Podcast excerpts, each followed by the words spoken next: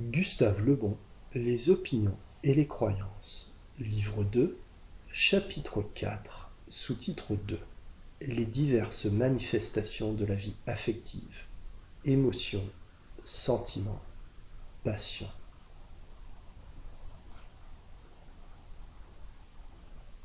Les manifestations de la vie affective sont indifféremment désignées par les auteurs sous les noms d'émotions ou de sentiments. Je crois plus commode, pour leur description, de les répartir en trois classes. Émotion, sentiment, passion. L'émotion est un sentiment instantané, plus ou moins éphémère.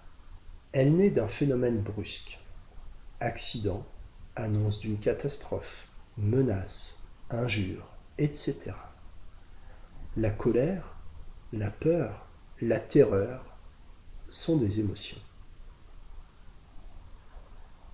Le sentiment représente un état affectif durable tel que la bonté, la bienveillance, etc.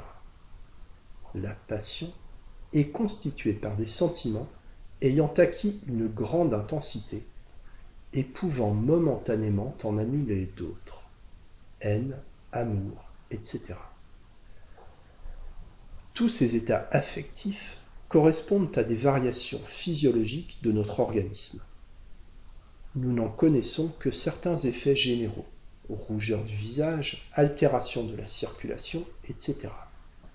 Une modification physique ou chimique des cellules nerveuses et les sentiments qu'elle engendre représentent une relation dont les termes ultimes seuls sont connus.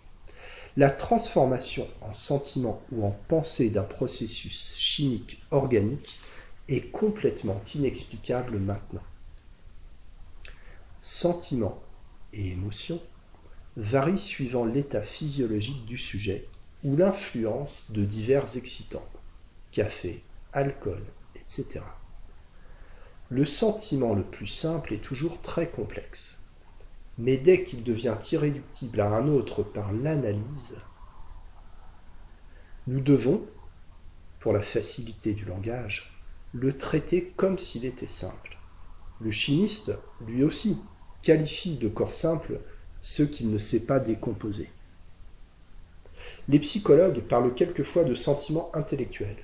Ce terme dit Ribot, ouvrez les guillemets, désigne des états affectifs agréables ou mixtes qui accompagnent l'exercice des opérations de l'intelligence. Fermez les guillemets.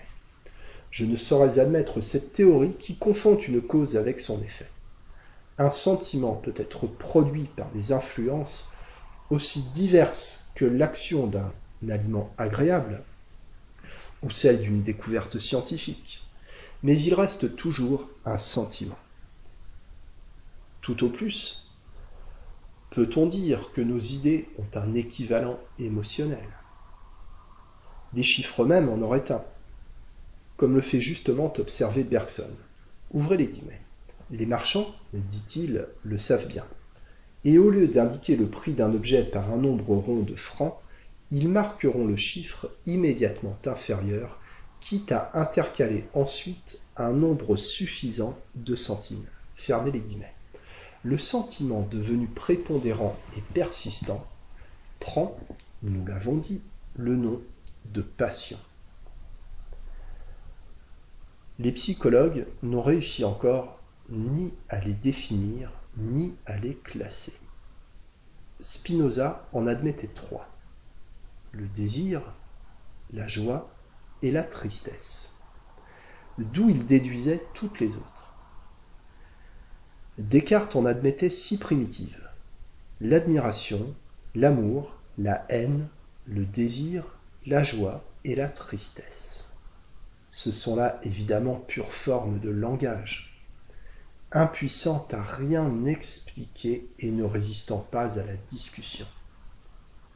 Une passion peut naître brusquement, comme un coup de foudre, ou par une lente incubation, constituée elle domine toute la vie affective et aussi la vie intellectuelle. La raison est généralement sans action sur elle, et ne fait que se mettre à son service. On sait à quel point les passions transforment nos opinions et nos croyances. Nous aurons à y revenir bientôt. Les grandes passions sont d'ailleurs rares, éphémères le plus souvent. Elles disparaissent aussitôt atteint l'objet convoité. Dans la passion amoureuse, cette règle est assez constante. Les amours célèbres ont généralement eu pour héros des êtres que les circonstances empêchaient de trop se rencontrer. Les passions qui durent longtemps sont des passions constamment ravivées, comme les haines politiques par exemple. La passion disparaît le plus souvent par simple extinction, mais quelquefois par voie de transformation, et alors se modifient en même temps les opinions qu'elles avaient fait naître. Ouvrez les guillemets. L'amour humain, fait observer Ribot, peut se transformer en amour divin ou inversement. L'amour déçu a peuplé les cloîtres. Le fanatisme religieux peut se transformer en, fanatique, en fanatisme politique et social. Ignace de Loyola était un paladin qui se mit au service de Jésus-Christ. Fermez les guillemets. Quand l'intelligence réussit à exercer une influence inhibitrice sur la passion, cette dernière n'était pas bien forte. L'intelligence ne peut guère agir contre une passion qu'en opposant la représentation mentale d'un sentiment à un autre.